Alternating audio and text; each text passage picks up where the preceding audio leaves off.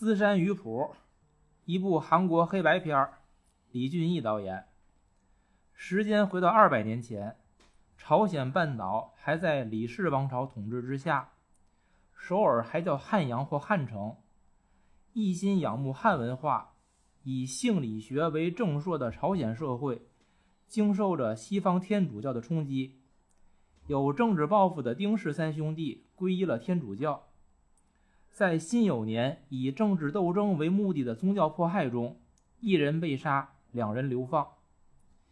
影片重点讲的是大哥丁若全被流放黑山岛期间与当地渔民的交往，尤其是与热爱读书的资深青年渔民张昌大的一段师生情师生情谊。然而，二人的忘年之交。不过是在两条相反的人生轨迹上的焦点，一个是十年一梦扬州路，以高寒愁生故国；一个还在憧憬着修身齐家治国平天下。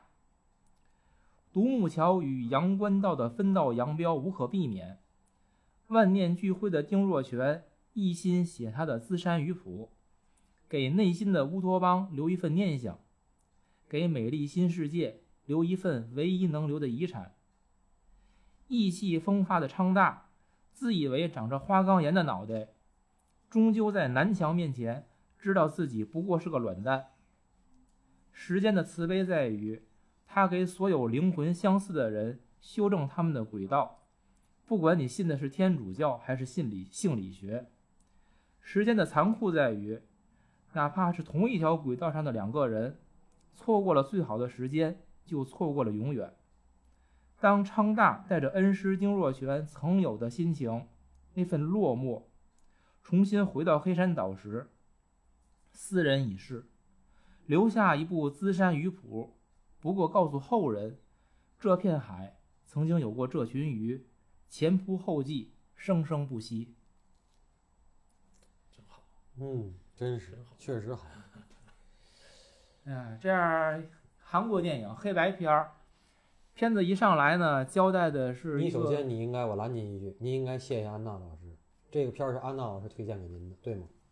我证明，绝对。你这话，他就觉得安娜老师就觉得您会喜欢。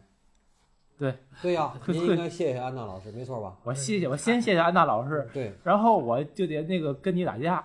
我说你你你你为嘛非得说安娜专门推荐给我，得推荐给你了吗？人家安娜就是推荐给你，觉得你会喜欢。当时就是这么回事。是，那你喜欢吗？我六十分吧。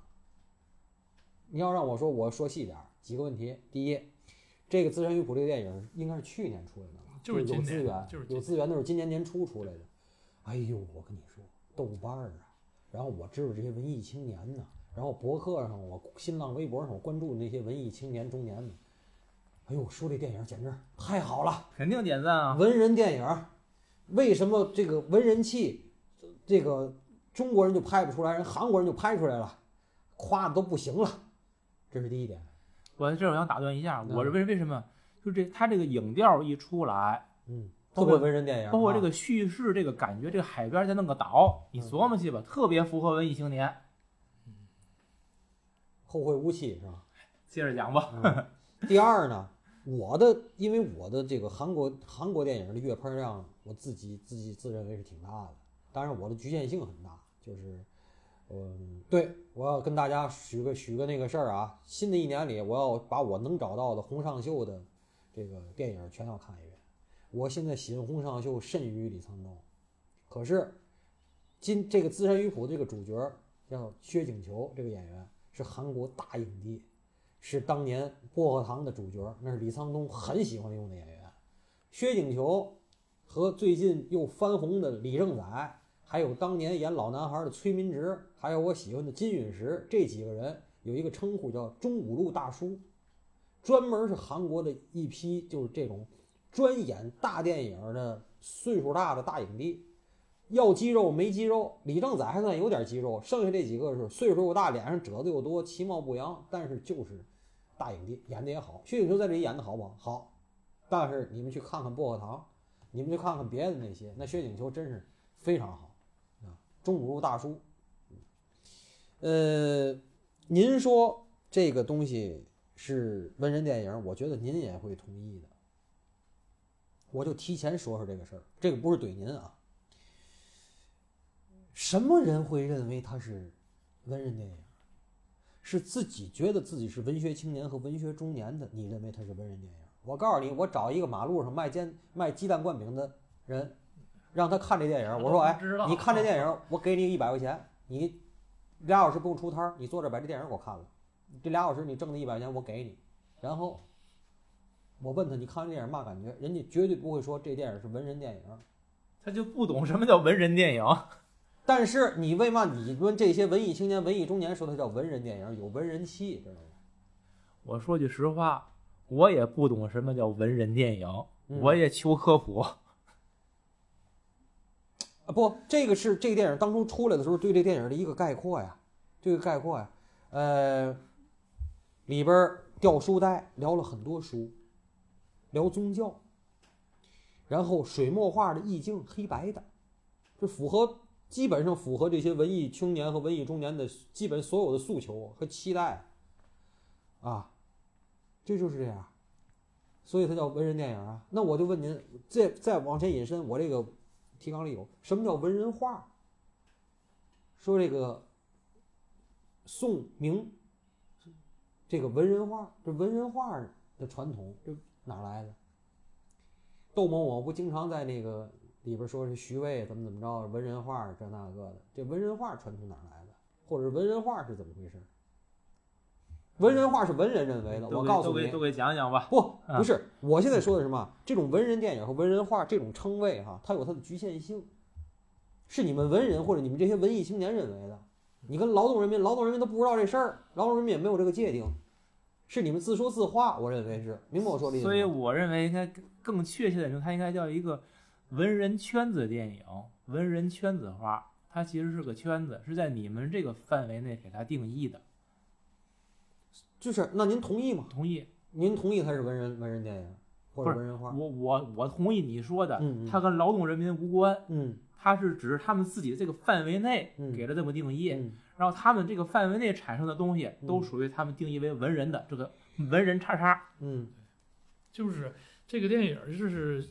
为什么我也说拿出来说呢？就是大家，就是说知道这个电影的人，就是已经很少了。他就是所谓的文文艺青年，爱看电影的影迷，在这里边，如果说咱们说，我觉得这期电这期的听的听众，我觉得都没那么多。嗯嗯，那咱就更希望听这期节目的人去找来这个电影看，然后再跟咱们这个节目来求证，反复求证，挺好。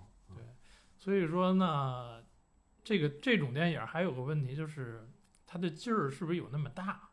嗯，呃，反正整个电影看完了，我这个电影呢，反正我后来琢磨琢磨，它的劲儿可能也没有那么高，没有那么足。嗯，它可能就是扎扎实实的讲完了这一段故事。那这段故事里，对于咱们对社会的认知，能说你更愤怒了，还是你更平和了，还是说有一些个？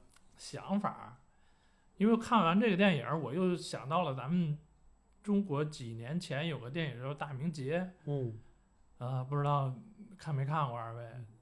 呃，那个电影呢，就是也属于这种，你可以说它是文人电影，它是基本上就属于文艺青年知道的，然后文艺青年里的影迷知道的这种电影。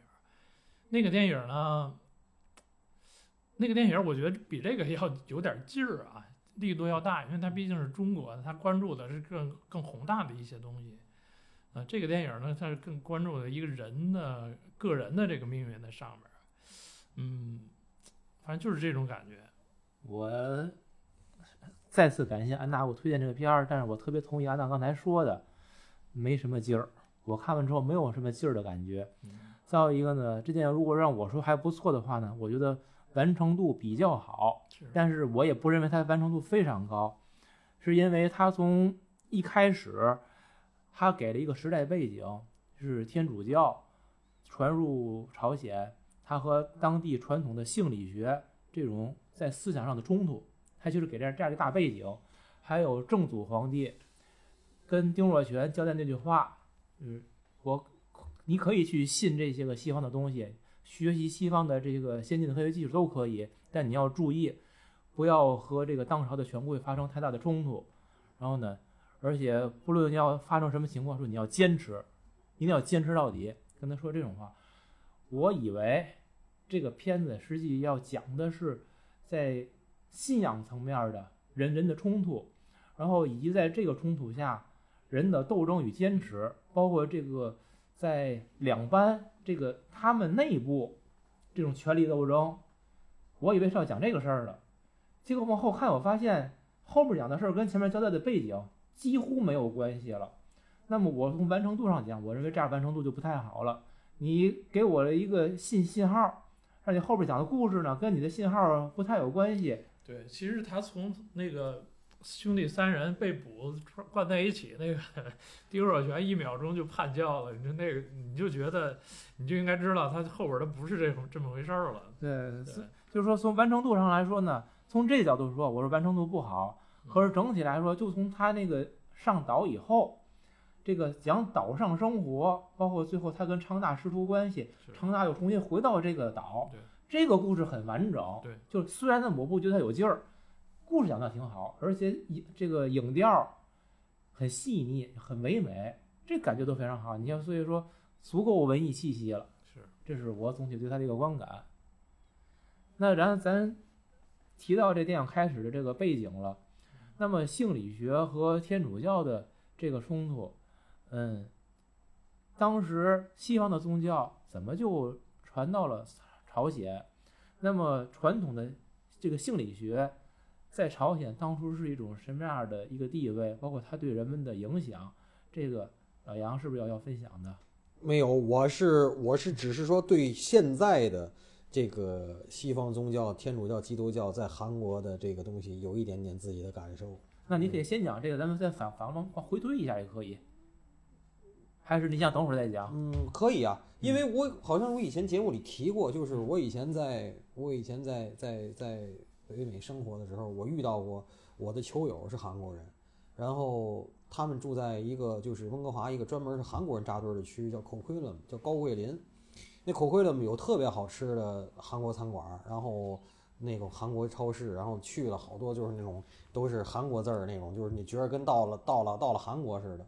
然后他们那边的教堂呢，里边也有中国人，当然也有洋人，不是一点都就是西人一点没有。所以就是那他们那儿的教堂是这样，比如礼拜日做礼拜吧哈，哎，八点到九点半是，比如说是说韩语的，然后十点到十一点半是说广东话的，然后十二点到一点半是说普通话的，然后两点到三点半可是又一个社团说韩国话的，不同的牧师或者不同的神父负责这不同的社团。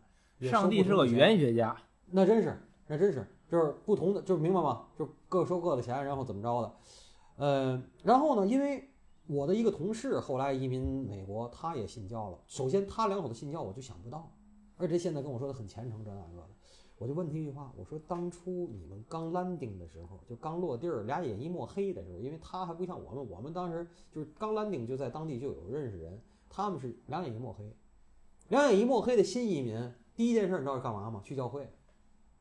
去教会就有好多人就主动帮你，然后，哎，那个 homestay 找好了吗？然后房子找好了吗？没有车对不对？然后去银行得开户啊。然后我我坐车拉着你去开户去，然后申请那个社保卡，那个那 SIN 这个 social insurance 那个 number，然后得这个那个的，这些完了呢，这其实都是一个套路。然后呢，他都对你这么好了，你获得人这么多好处了，也不是钱啊，人获得这么好处还请你吃饭这那个，人说说这主对咱们所有人都是有爱的，你要不要信啊？这那对你自己好，这不这叫传福音啊？你弄弄弄，你就信了，信完给你推个弄个浴缸，大伙儿集体受个洗，给你推里头，或者给你点点水嘛的，你不就就信了这事儿了吗？信了以后交了投名状了，你也不好退呀、对吧？就我那我相信我那同事那两口子在美国那就是这么信的，他是俩眼一抹黑，我我我一说他就笑。但是这件事到韩国人那儿就特别极端。我那打球那些朋友，然后我就问他，哎呦，我天天就是他赢了一个特别难的分儿啊，要我我就喊 come on，他赢一倍儿难的分儿就就跟赢了大满贯似的，画十字儿，你知道吗？就冲着天画十字儿，赢了一个特难的一分儿啊，就打球。我就问他，我说你那个礼拜？嗯，我这个这那个，有一个其中一个韩国人英文不错，大部分英文英文不行，头一代移民。然后跟我说那个怎么怎么着，他在伐木厂干了二三十年了，那英文就就有口音，但是就你跟他说交流没问题。完了，跟我说，我我就问他整个这套东西是不是？他说对，都跟你说的一样。然后我说你们帮人，然后怎么着？说我们不，首先我们一般不帮外国人，就是我们只帮我们韩国来的新移民。那个，但是呢，一般来讲呢，我就是带他，比如说弄个嘛，如果他不信，下次我就不接他了。就是非常功利。咱们中国我见到的香港的社团呢，就是台湾的社团，包括大陆社团呢，起码这打窝儿，咱天津人叫打窝儿，这打窝儿得多打几回啊！哪怕你你不信，不信也就不信了，我当我做好事儿了呗，对不对？我也没付出钱，就付出点时间跟精力，而且干这个的一般都是没事儿干，你知道嫌难受，你知道吗？然后咱们韩国人真是，就是你要是不信我这个，我就不帮你。所以韩国人这个传教是非常传福音是非常非常功利的。而且非常非常急的，还有一个就是前些日子在巴基斯坦被人家直接撕票那俩中国的那个小情侣，那个就是在中国被韩国我听说传野教的人洗了脑，鼓动去巴基斯坦去传教，然后在那儿被人杀了的，知道吗？巴基斯坦什么国家？他怎么跟印度原来分的家？不就是因为穆斯林吗？你上穆斯林国家传基督教，你是不是妈傻疯了呀？是不是这这俩中国人智商不在线？我就说，这俩小情侣，就是韩国在中国啊有一大批人教传野教教会是这样的，对，他专门接待有一部分就是朝鲜来的脱北者，嗯从过了河之后呢，就是从那个东三省那儿直接入教，入教之后呢，告诉你有一套流程，然后教会安排你去怎么能到到韩国，因为他有一套国际的相对相对的东西，就是他从东三省，然后到了应该是到青岛那边，青岛专门有一教会。还得到，马来西亚，不用得绕到东南亚，不用不用不用不用，他就是从青岛之后，然后有教会专门培训你，嗯，培训之后给你拉到蒙古的，哦，就是从蒙古内蒙古那儿过境，过境之后，蒙古那儿专门可能是有政府协议吧，还是怎么着，他跟朝鲜没有这种来往，可能是嗯过了到蒙古界被官方扣留之后，然后他会直接给你给到韩国的那个政府，韩国政府遣返对到韩国，对，直接给你拉到韩国去，就就不去朝鲜了。是哦所有东西都是教会来操作的。就是绕一个圈儿，本来三八线直接可以迈过去，不行，你必须那个迈不过去，那那迈过去死。不是我就说呀嗯，这不就跟以前咱那个外贸货品必须香港一日游一个道理吗？嗯对直接进来的就不行，必须得先去香港绕一圈儿，这得先去蒙古绕一圈儿。对啊，其实这个传教这个，你要说这个历史上怎么传的，我对韩国也不太了解。就是有个电影是日本的，呃，原著是远藤周作的《沉默》嘛，在那个就是他写的基督教在日本是怎么传的。然后有个电影叫马丁·西科西斯的电影《沉默》，也叫《沉默》。那太惨烈了，对他那个过程相当惨烈，我不知道这个东西在韩国是不是也这么惨烈，但是在日本简直就是死人的死人，干嘛的太惨烈了。那咱们这个就是跟电影如果结合一下，在性理学统治朝鲜的那个时候，这个西方宗教它的那个缝隙是在哪儿，能让它进来？而且有一批人就先去了就信了，为什么？其实其实我觉得西方宗教在东方能够打开突破口最大的最大的你说的那个缝隙，就是科恩的那个那个那句歌词儿，就光照进来的方向。它光照进来的方是人性。西方宗教鼓吹的是爱，而理学我就不习惯这性理学，我就说这程朱理学。这程朱理学他说的是存天理灭人欲，是非礼勿视、非礼勿听、非礼勿视这这些。他这个东西就就一就到这个这个这个电影里就是特别明显，就那胖女的，就是最后丁若全那媳妇儿，那胖女的，一开始你说她两句好好听的，她都害臊，到后来碰她一下，她都都脸都转过去了，到最后俩人坐那个坐那个那个那个木木楞子上的那个脑袋都往那儿歪，那就什么？那就关系确立了才那样。这跟洋人见面就见面就就亲脸颊，这是两码事儿，对吧？所以其实那就说明什么呢？就是爱或者说这种亲情或者感情的连接，是人的一种基本诉求。而西方宗教恰恰恰利用的是这个，是博爱，是爱。但有一点我没想通，嗯我也我因为我也没没去再去探索这个问题啊，嗯，这个丁若泉为嘛会找胖女当媳妇儿？从程朱理学，去你这脑袋想的什么呀？嗯我说从程朱理学的发展，嗯它是存天理灭人欲，嗯说是性即是理，嗯，但是其实后来的发展是陆王心学，嗯是心即是理。嗯到陆王心学了，嗯跟那个程朱理学已经不太一样，就是嗯它这是反过来了。嗯那个东西就是他强调强调心的时候，嗯我觉得已经很强调自我了。嗯但是在这个电影里边儿，他始终讲的是性理学，强调是朱子的力量，就是朱熹的力量，嗯程朱嗯就没提王阳明这段而实际上，他这个年代是一八零零年前后那个时期，那个时候那显然应该是王阳明离他们更近。其实心学在我个人看哈、就是这些，我发现我我走的地儿有好多什么王阳明的旧迹啊什么的。王阳明其实是偏道的，我个人啊认为他是偏道的。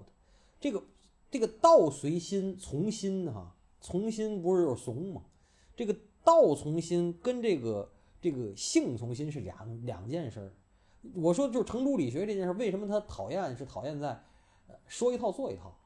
从天里灭人欲，哪个也没着没少找小老婆，哪个也没少养外宅。他这件事儿就是还是身体是最诚实的，但是到王阳明王老爷那儿不是了，王老爷那儿真是就是那个采菊东篱下那套，他是玩那套，他是用这种远离尘嚣来达到另外的一种从心。他跟心走，他是走那套东西，或者或者什么，咱甭说是焚琴煮鹤啊，咱甭说是别的，就是怎么说呢？我觉得一个是身体的放纵，一个是心灵的放纵。王阳明那种是心灵的放纵，这个呢是身体的，就是程朱理学是一种身体的放纵，心的禁锢。嗯，我不知道我表达清楚没有？我我理解了。嗯刚才我可能我可能说错一点儿，应该程朱理学是天即是理，我刚才可能说成性啊什么，我忘了，我可能说错了。呃，那我我是这样想的，就是西方宗教能够进来，其实你说老百姓很在乎这个什么教吗？我觉得不一定，啊，对，对吧？嗯从这个嗯统治者的角度，他们很关注什么教吗？我认为也不一定。所以我的提纲里有，嗯，他们嗯这个，就是对于这个，你像咱说那个正祖皇帝，嗯他允许丁若泉去信学西学，信那个洋教，其实他看重的应该是西方的科学技术，那些个先进的东西，嗯他看重的应该是这个。嗯然后从老百姓的角度呢，我可能更相信，传教士最开始来的时候，嗯会第一个在经济上对他们可能会有一些援助，第二，洋人来给老百姓看病，对，办教育干，干这些事儿都他是是走的群众路线对，它其实实际是和民生息息相关的。所以我觉得老百姓对你什么这那，就是包括信佛教信阿弥陀佛，他们都懂吗？他们不一定懂，他只不过是通过这东西求得求得自己的，不管是物质上的、精神上一份安宁，他觉得哪个合适，他就来哪个了。所以呢，嗯，所以从从上面用的是先进的科学技术，底下呢老百姓可能落一些实惠。所以真正说这个回到西方宗教和咱们这个传统的性理学之间的冲突，我认为这个跟人民啊，跟什么宗教信仰统治的都都没太大关系。在电影里边，后来其实丁若泉自己是讲清楚了，这个性理学是谁的性理学？它不是老百姓的性理学，它是王的性理学，是王道。那这个王的性理学到底是什么呢？其实就是他的一个统治手段，他就是靠以这个为正朔，把所有人的思想、行为一切都统一到他的这个指挥棒上来，这是他想干的事儿。所以丁若泉反的也反的是这个，他为为什么会叛教？他是因为他觉得这个罗马教廷要让那个朝鲜人民都不许祭祖了，不许这那，吧牌位都得烧了。他觉得这样的话，朝廷肯定不允许，朝鲜人家死一批，那这就不对。所以，所以他说了，与其什么那当个反贼，反当反贼，我不如叛教，他就直接叛了嘛。呃，这个是我想去想半天呢，就是说什么这个宗教冲突，哎其实都是一个表面的事儿。说到底呢，宗教冲突在上层是权力斗争，在下层是是一个民生问题。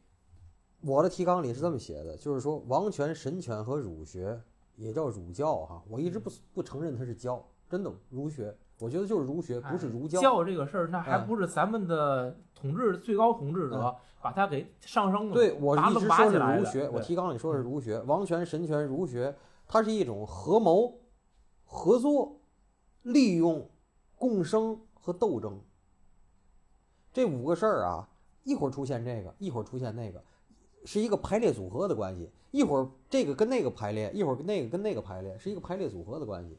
你用的时候，你就是好使，就是一个大棒；不用的时候，就是破鞋。就是破鞋，当然是了，没错，对吧？孔子学院那能开啊，那必须能开，匈牙利的都得挂牌儿，那光说批孔老二，说批不就批倒了吗？就就来回来去不折腾多少个多少个反复了，已经一样的。你神权，你神权，释迦牟尼不是神权，上帝不是神权，耶稣不是神权，那个那个不是神权，都是神权。对吧？是一种合作，所以政教合一是什么？共谋合作，对吧？然后一旦扒拉倒了呢，那就是斗争，对吧？然后互相角力呢，共生，对吧？就是这个东西。可是最后，咱们作为一个普通人，你随时会被碾为齑粉。你像昌大那种人，丁若泉也是一样，他最后他学这个东西，我就是说几个事儿哈。第一，他为什么不再研究人了？他改研究鱼，嗯，他他他他自己不说了吗？啊，对，他那句话是怎么说的来着？呃，不再研究人了，他研究鱼。我不研究善变难懂的人类，要转去研究通透明净的事物，用事物来忘却我。对呀，对呀，通透明澈就是不研究人了，对吗？还有一个问题，你发现我就是因为他，我这个题，我我真是给您提一个问题，不是不是说您啊，就是读书人还需要继续读书吗？你看丁若全还读书吗？读书人还需要继续思考吗？你看丁若全还思考吗？我还告诉你，我看到的丁若全，他不再读书了，但是他还在思考。可能最后写鱼谱写的连思考都不思考了，他就投入到这个鱼这儿了，他连思考的最后都不思考。第读书人最后一定是先不读书了，到最后到不思考了。我觉得嗯，我觉得得你是在问我吗？是啊是问您，嗯如果问我，我是这样的，我觉得要看你读什么，思考什么。嗯，他不读不思考是在于他觉得读圣贤书没有用了，对是，但是他读鱼，嗯就如果是给给别人，比如中国呀，或者是那个欧洲传本鱼谱过来，他肯定读，嗯是因为那东西是知识。嗯就是到后来我们读书读的是什么？我们觉得我读的不是什么思想理念了，我嗯们读的是知识。嗯嗯，思想这东西，就像咱们聊这个《一代宗师》里边嘛，都是这脑子里边都是自己的想法，想法，嗯那不是别人怎么说怎么怎么样。就是尤其我觉得你的年龄到一定程度之后，很难改变自己了。你的世这三观啊已经固化了，嗯然后你对这个事物的认识也也基本都固化了。嗯你说你在革新，我觉得可能就哪怕真的有新的东西，更或者说更先进的东西来了，你能接受得了吗？你能跟着它变吗？我觉得都挺难的。嗯如果自己改变不了思想的时候，我觉得别跟思想较劲，嗯你去学知识，嗯因为知识的海洋是无穷的，嗯就跟海里面那鱼穷尽我们一生，研究不明白一样。嗯嗯，所以呢，就是我说学书还是要读，嗯，我读的东西是为了开阔眼界，没错，而我不是为了一定要学什么新的思想，可能。嗯然后我思考的是什么？我思考的是我的眼界开阔，我看到的这些东西，它和我旧有的思想观念，嗯它的冲突，它的契合在哪儿？那是在这个过程当中，我来反思，我是不是需要改变，或者是我是更坚定了？就是我对你的问题的回答。嗯，然后这样，我再往后退一步，嗯这个不是问您了，嗯往后退一步，这个电影里我最讨厌这个昌大，你知道为什么吗？我和您讨厌的点可能都不一样。嗯这个我看到的昌大学理学，他是为了找郑硕，是为了他爸爸认他，是为了招安。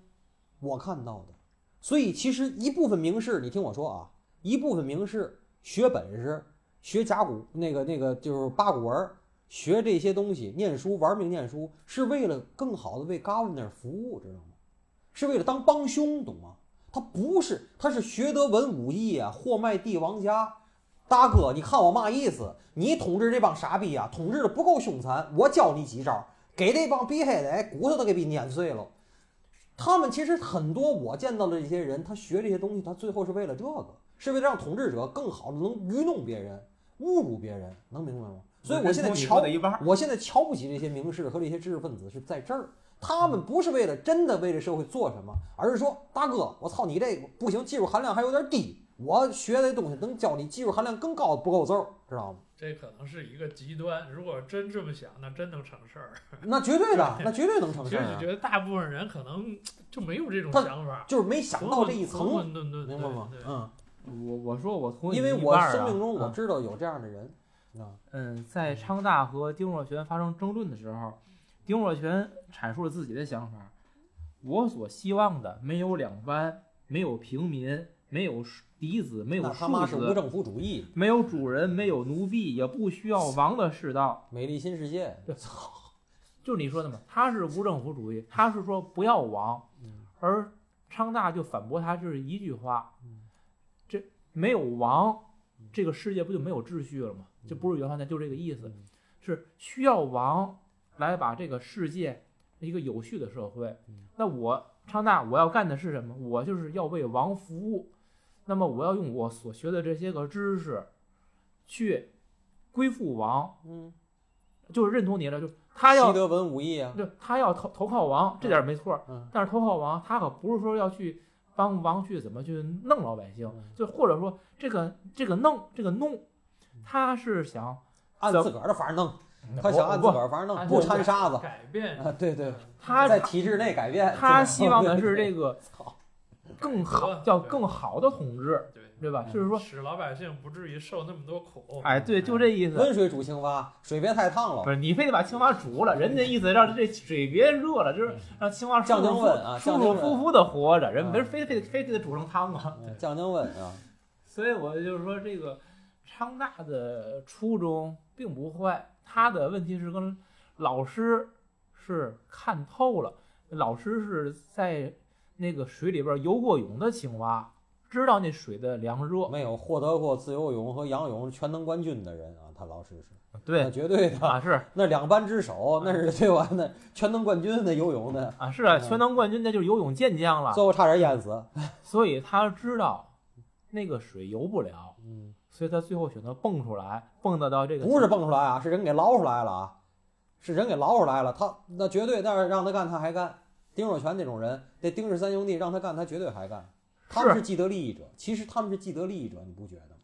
是是换皇上了，我告诉你，不。换皇上他还行呢，知道吗？一朝天子一朝臣，其实是你没发现吗？他其实是两手准备，就是如果给他解除这个流放，他一直想回去，对其实解除流放对，他要继续施展自己的抱负。嗯，但是如果不解除，他就在这儿，因为他也认了，只能这样。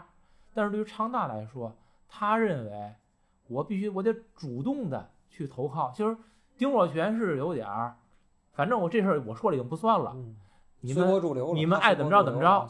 哎不管我就写玉谱，你要我呢我就接着给你们干事儿。嗯，而昌大不是，昌大要竭尽一切努力投靠政府，去所以我这里说，我说其实你们所谓说的这些知识分子是怎么着？通过这种所谓的文人电影，你发现文人知识分子才是最能、最会、最愿意媚上和拜服权力的，你不觉得吗？最能最会，他话也会说，书看得多呀。那说掰开揉碎说呀，那个绝对的。大哥，你看我嘛意思？这句话他能说出十几个说法。不过要考虑，哎，你要考虑一点嗯，如果丁若泉的流放解除了，他回到朝廷里边，嗯他的做法跟他弟弟丁若雍可能是不一样的。嗯丁若雍在写《牧民新书》，嗯那真是育人之道，嗯。是跟咱们的传统的儒家思想是一致的，嗯是帮着皇上去管老百姓。嗯。而丁若铨如果能够重新回到朝野，嗯。我觉得他可能会想法实行他那无政府主义的，就嗯成不成搁一边儿，嗯。他是需要这个平台来实现自己的理想，嗯。因为从电影的表现表现来说，他的这个想法已经很明确了，而且他很坚定的，这个现在这个王的社社会，这个性理学已经彻底的偏了。现在这人民和上层就是一个对立的关系，上层不考虑人民的水深火热，所以我要消灭这种说白了，他那真是共产主义无阶级社会了，嗯他要消灭的这个。嗯所以他想投奔那个王的王朝，跟昌大想去投奔的这个王道，哎真的，我认为就不是一个东西。那其实，那你说就是做名士还是做素人？我下一个问题就是做名士还是做素人？那么其实最后还有一个问题就是谁有资格说这个话？做名士还是做素人？我告诉你，名士有资格说这个话，素人有资格说做素人，但是素人没资格说做名士，是啊你得先成了名士，对，才有资格说我想做素人，对，对吧？我想安静点儿，是吧？你得刘晓庆或者范冰冰那，我想安静点儿，是吧？得那种，就跟那甲方乙方似的，知道吗？我想没有记者骚扰我，所以得历经万般劫难的丁若铨能够最后看破这一切。他他他到最后看破了我，但是我前面我觉得他还没有。还有一个就是这个电影，您一直说说什么，它里边有好多史实，我觉得那个村子就像一个童话的山庄，那那村子怎么会那么纯洁？不是我没说事实，我我这嗯是个问号。嗯我说这是小说还是历史？我这是个我是问号。说这人是这三兄弟人是真是是真事儿，但是那个渔村也太纯洁了呀。可是这个他电影一上来不就写的这是根据资山渔谱的序言编的那么个故事吗？嗯只是人是真的，嗯，这个渔谱也是真的，但他这个经历这些这些个事儿全是真的吗？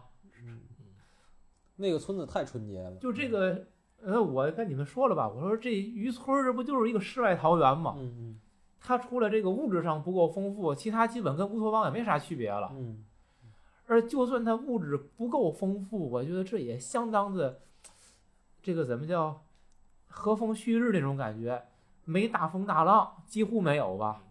然后虽然说穷的那个连睡都叫不上了，我天，我看那鱼可不少吃啊。当然不，你得这样想，就是咱们就是从古到今，挨着水边的没有太穷的。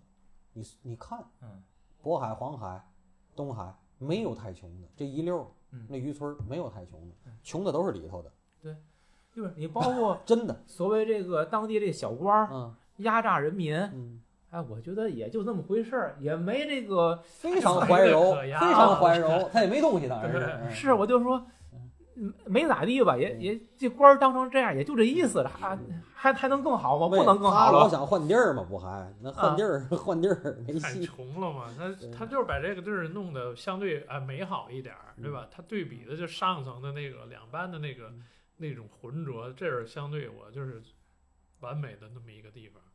而且这个电影一开始，丁若铨从坐这个小船儿来到这岛上，我就没看懂，我说这是迎接贵宾了，这流流放犯人这待遇这么高啊！而且你看每家说谁家能收留他，大伙儿都抢着收留，就就因为他不是就因为他是文化人儿，所以大伙儿就这么积极。因为是不是有一种就是他这种流放制度，可能没准儿过了一两年又给你弄回去了，弄回去之后这地儿你不就对吧？有认识人了嘛，对吧？嗯获得一些对人庇佑好点儿获得一些庇佑朝朝里有人可以翻身是吧？对呀、嗯肯定是有这种还有一个就是，真是就是以前的中国，包括中国覆盖辐射的这个日本琉球，加上这个高句丽、高句丽，文盲程度非常高。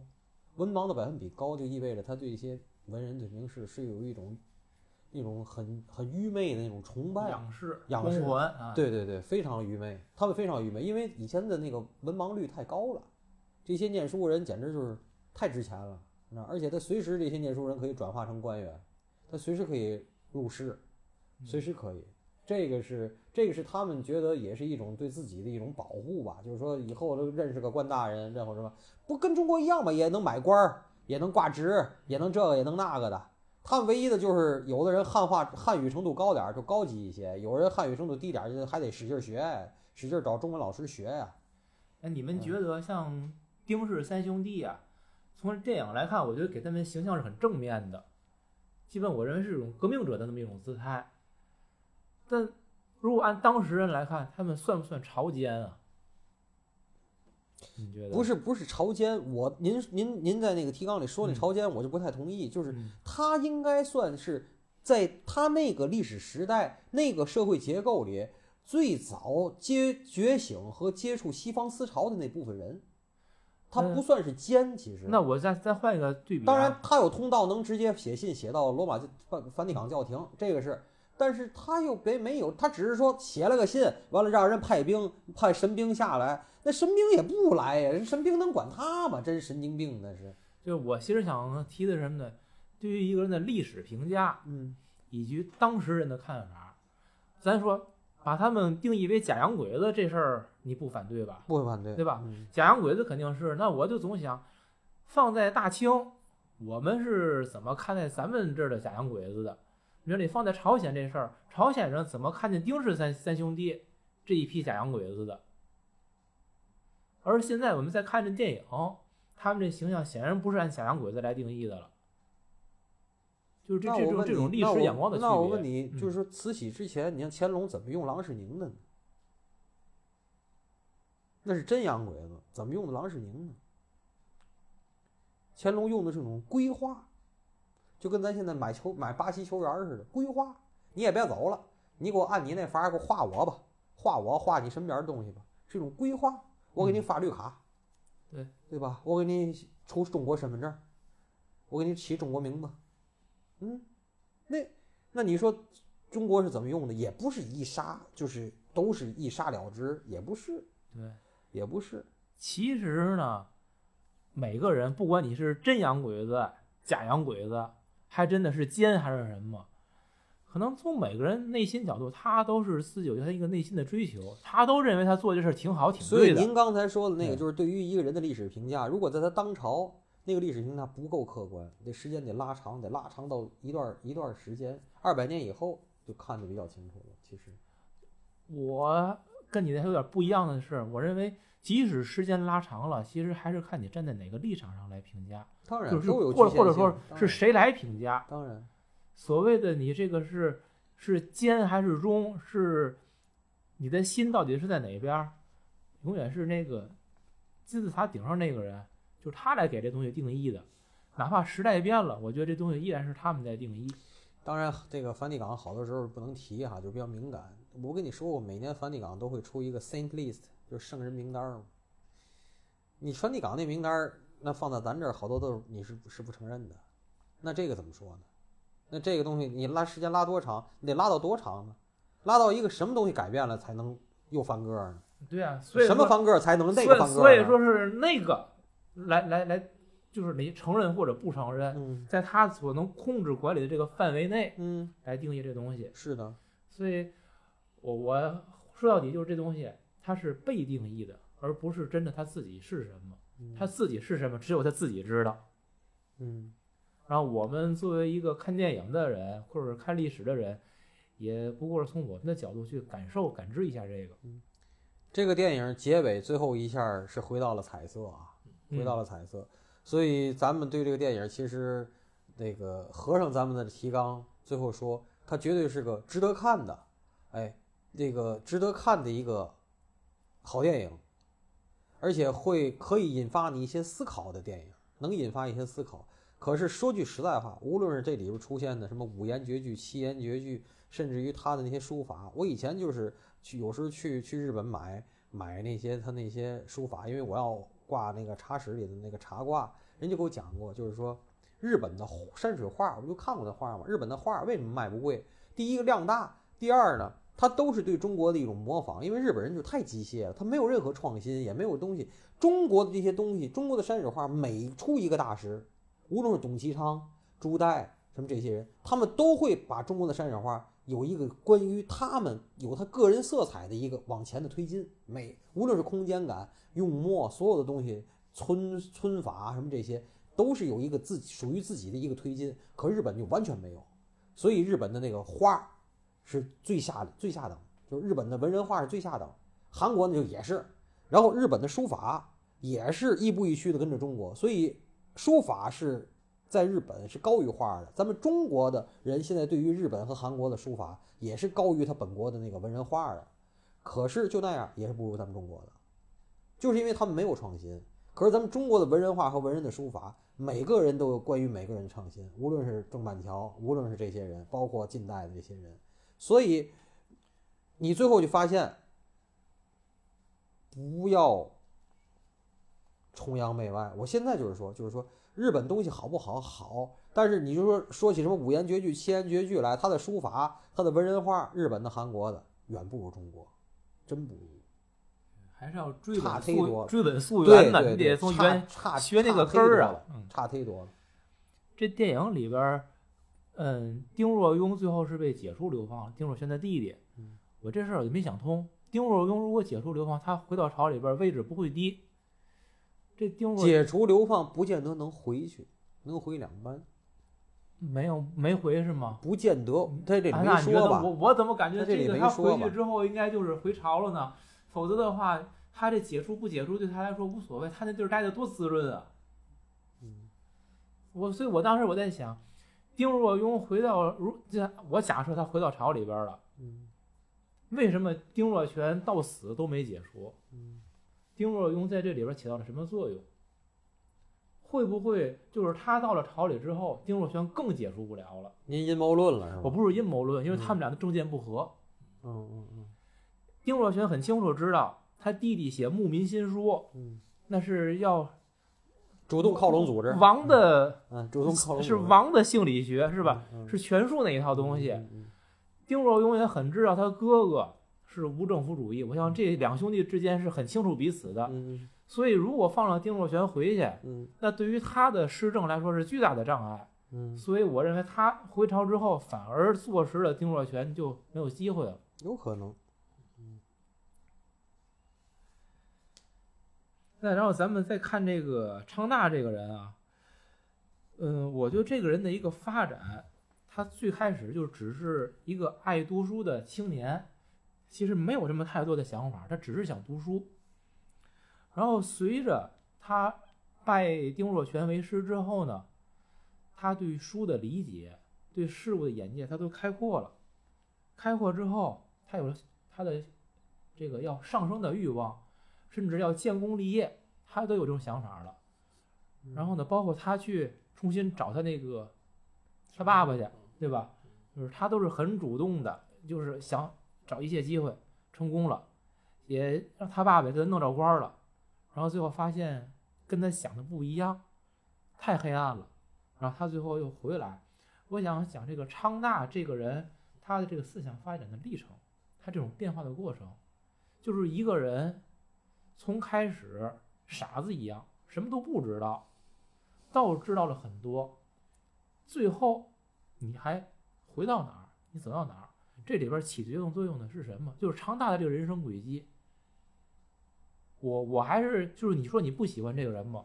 我对这个人还是比较肯定的，因为我觉得他最后能够辞官回到黑山岛，他的本性没变。嗯就是他最根本的那个人性的善良、渴望正义的这个东西，是一直支配着他。他的选择是在于道路，就是我如何能够施展我的抱负。当他发现路走不通之后，他其实是跟丁若轩一样的人，所以他最后还会回到黑山岛。这个电影里最可爱的人不是那个丁若全那个胖媳妇儿，是昌大那媳妇儿。昌大那媳妇儿才叫不忘初心。我跟你说，那个人自始至终他的想法是一致的。那个女孩儿，那个女孩儿有有钱的时候，你看他说的什么？就是入朝的时候，他说的什么？平时他那个女孩儿真的，那女孩儿是我非常肯定的人。但是那也许是虚构的啊，但是这个人我感觉不真实，我不知道安娜怎么看。嗯就是正直的不真实啊，你你太正直了是吧？？对对对一个一个目不识丁的这个渔家女，太正直了是吧？就是她能有这么高的想法，她都已经就是嗯想到了入朝之后你也别怎么怎么着，嗯回去之后我也无所谓，咱好安安稳过日子，非常这就不是一正常人。我跟你说，你觉得正常吗？符合他的身份。不符合，不但不符合他的，我觉得不符合绝大多数人的。就是这种思想意识，就完全没有膨胀的过程，他没有膨胀的过程，嗯就是所以我才喜欢他呀。要么是你朴实到了极点，嗯要么是你成熟到了睿智到了极对，睿智成熟到了极点。嗯但是你想这事儿是这样，朴实到了极点，那个朴实，你为什么朴实？是因为你什么都不知道，你傻子一样，你才朴实。嗯昌大为什么后来不朴？我不能说昌大不朴实啊，昌大为什么后来欲望膨胀了？他有各种想法了，嗯，就是因为他看了书以后，他才有想法的。他没看书的时候，他不就是个渔民吗那？就是书是坏东西，那是书是坏东西。我听了半天，是 书是一个坏东西。书是有毒的，嗯所以就反过来想，对于这个昌大的媳妇儿，她也不读书，嗯她更容易变坏，就不因为她她没受书的侵害，她可以受直接受物质刺激。嗯书那个物质刺激昌大，但同时至少书圣贤书还指导那些思想了，嗯告诉你要抗拒物质的诱惑呀。那他媳妇儿没有这些呀，他怎么能够抗拒抗拒物质的诱惑呢？我觉得不现实。嗯他的身上的点，呃，细细细点很少，嗯对给他的东西太少对，他就为了衬托唱大嘛，他为了你你的选择，然后我警醒你是怎样怎样的，对吧？嗯是是这样。是是这样的。哎，我们再回看整个这个这个故事的时代，我我在提纲里边我写我写就是最好的时代跟最坏的时代，就那个时候朝鲜的社会基本是两班，跟这个叫是叫贱民，就这么两个大的阶层，两班我理解就是士大夫，靠那个血缘世袭传承的，而且还必须得是嫡子，庶子都不行。因为他为了我看点资料说，为了控制人数，因为两班人太多了，所以他把这两个圈层是很固化的，少数的两班跟大多数的贱民，这样一个时代的时候，其实包括在昌大读书以前，我会觉得这个社会特别和谐，就是两班想两班的事儿，贱民想贱民的事儿，贱民没有资格成为两班，所以他下下边不去考虑阶级跃升这个事儿，我就当好我的贱民。两班虽然很残暴，但是我也只能想法把我的税交上，然后咱就各过各的。相反的是，如果在贱民和两班之间产生一个通道，哪怕是昌大这样的偶然例子，他是这个他爸一夜情弄了他那么一个庶子出来，然后呢，他也有机会可以通过一些个变换方式进入两班，然后他个人人生才取得巨大的变化，才跟这个时代，包括跟两班产生了巨大的冲突，这才是问题。所以我就在想啊，怎么样的一个时代才是对我们好的？就是界限分明的那个，虽然死水一潭，但是大家各安其事，看起来挺好，挺和谐。然后吧，你给了通道以后，发现这通道那是相当血腥的。您这个想法很很很危险啊，很危险啊！这不要再说了。嗯，对啊，这不是我说的，这是这个韩国导演说的，韩国咱对吧？这是李俊毅导演拍的。嗯但是它都有这个电影里边韩国它有穿插这些东些结局固化的，咱这儿也有，但是你你不能说嗯哪个好哪个坏，你要一定要留通道出来，对。对吧？对对对，我查了一下，就是丁若泉呢，他是呃一八零一年开始流放到黑山岛，然后他在黑山岛活了，咱就算是十六年吧，一八一六年去世的。然后我是觉得，虽然说这是整二百年之前的故事，我觉得这些平静就是咱们看到这些平静，也许是真实的，也许是虚构的，但是无论如何，这些东西都会被之后明治维新所打破的，因为明治维新它的这种日本的一种崛起，哈，一八六八年日本的崛起，它把整个亚洲，真不是说大东亚，是整个亚洲，它是天翻地覆的变化。所以他们这些，我觉得他们这些所谓的什么文人的平静啊、两班啊，什么这些儒教的东西、心学的东西、理学的东西，最后会都被现代的文明所击碎的。明治维新代表的是什么？明治维新代表的是积极拥抱西方的文明。科学技术是第一生产力。当然，我想说的就是这个。最后他妈你你妈说个屁！最后他妈神仙难躲一溜烟儿。你你各个你妈不铁齿排泪也好，什么胸口碎大石，直接他妈一一个花生米儿你就去了。真的，这些东西就没有用了，一切东西都都没有用了啊！你是我导致我们物欲横流的东西，原来是这个时代的原力。当然是啊，当然是，你不觉得吗？到那时候你会发现，最后都没用，最后你又回到唯物。为什么回回到唯物？物质最物质最大呀，它厉害呀，它能把一切都粉碎掉。那心不是最大，你当拥有一定的物质的时候，你才说，哎呀，心最大。这东西是一个心和物，物质唯心和唯物，其实我觉得就是一个角力的过程，你上它就下，你下它就上。螺旋式的彼此的攀援上升。对对对对对，你不能永远的张嘴就说心最大，或者永远说物最大，不是，不是这么回事。自善于朴这个就是有点把心的作用，我觉得就是放的太大了。嗯，电影是好电影。那咱们最后看，我想回到安娜最开始提的一个，就是这电影的劲儿的问题。嗯，不管劲儿大劲儿小，我看完之后我就写了一句话，我说这电影讲最后，那你说。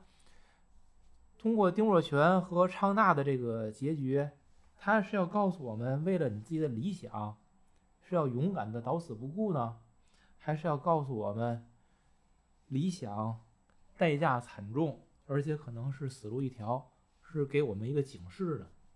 我想从你们从这个劲儿大劲儿小这个角度谈谈你们的看法。安娜先说。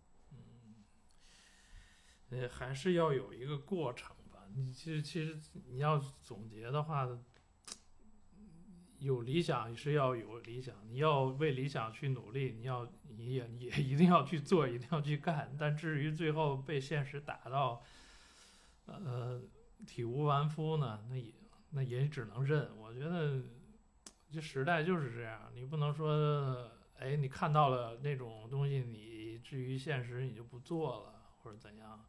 我觉得还是有理想，还是要做，除非你没有理想，就不要想了，那就，是吧？我知道安娜想说什么，其实就是我们俩是两个方向，我不否定她。安娜说的是同一个人会有不同的阶段，我想说的是，其实我看到的是三种人，那种有那种血热的人呢，抛头颅洒热血呀，你拦着他，他都拦不住，他就是他就是作死去的，你知道吗？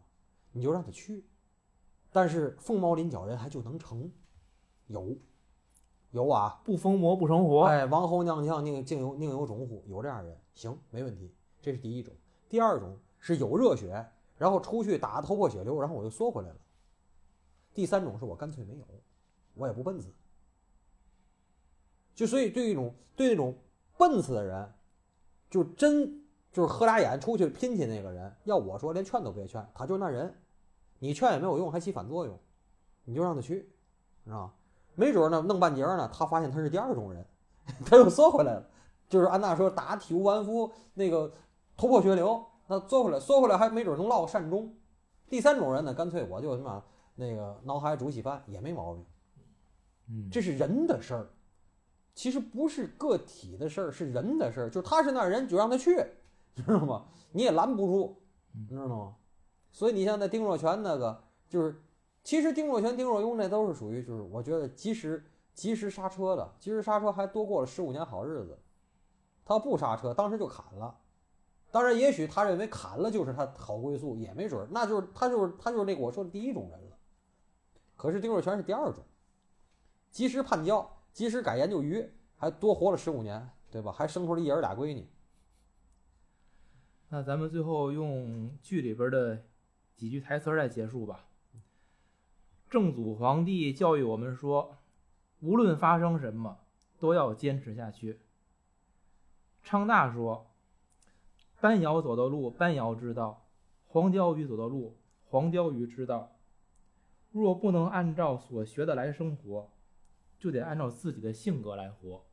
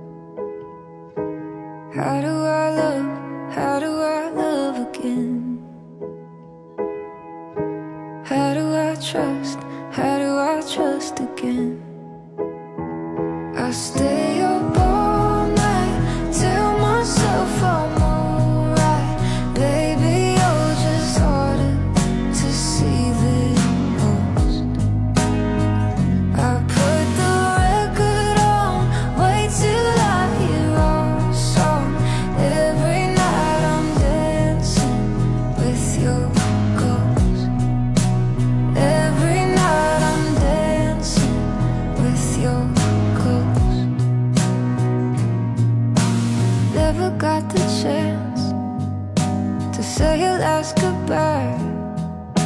I gotta move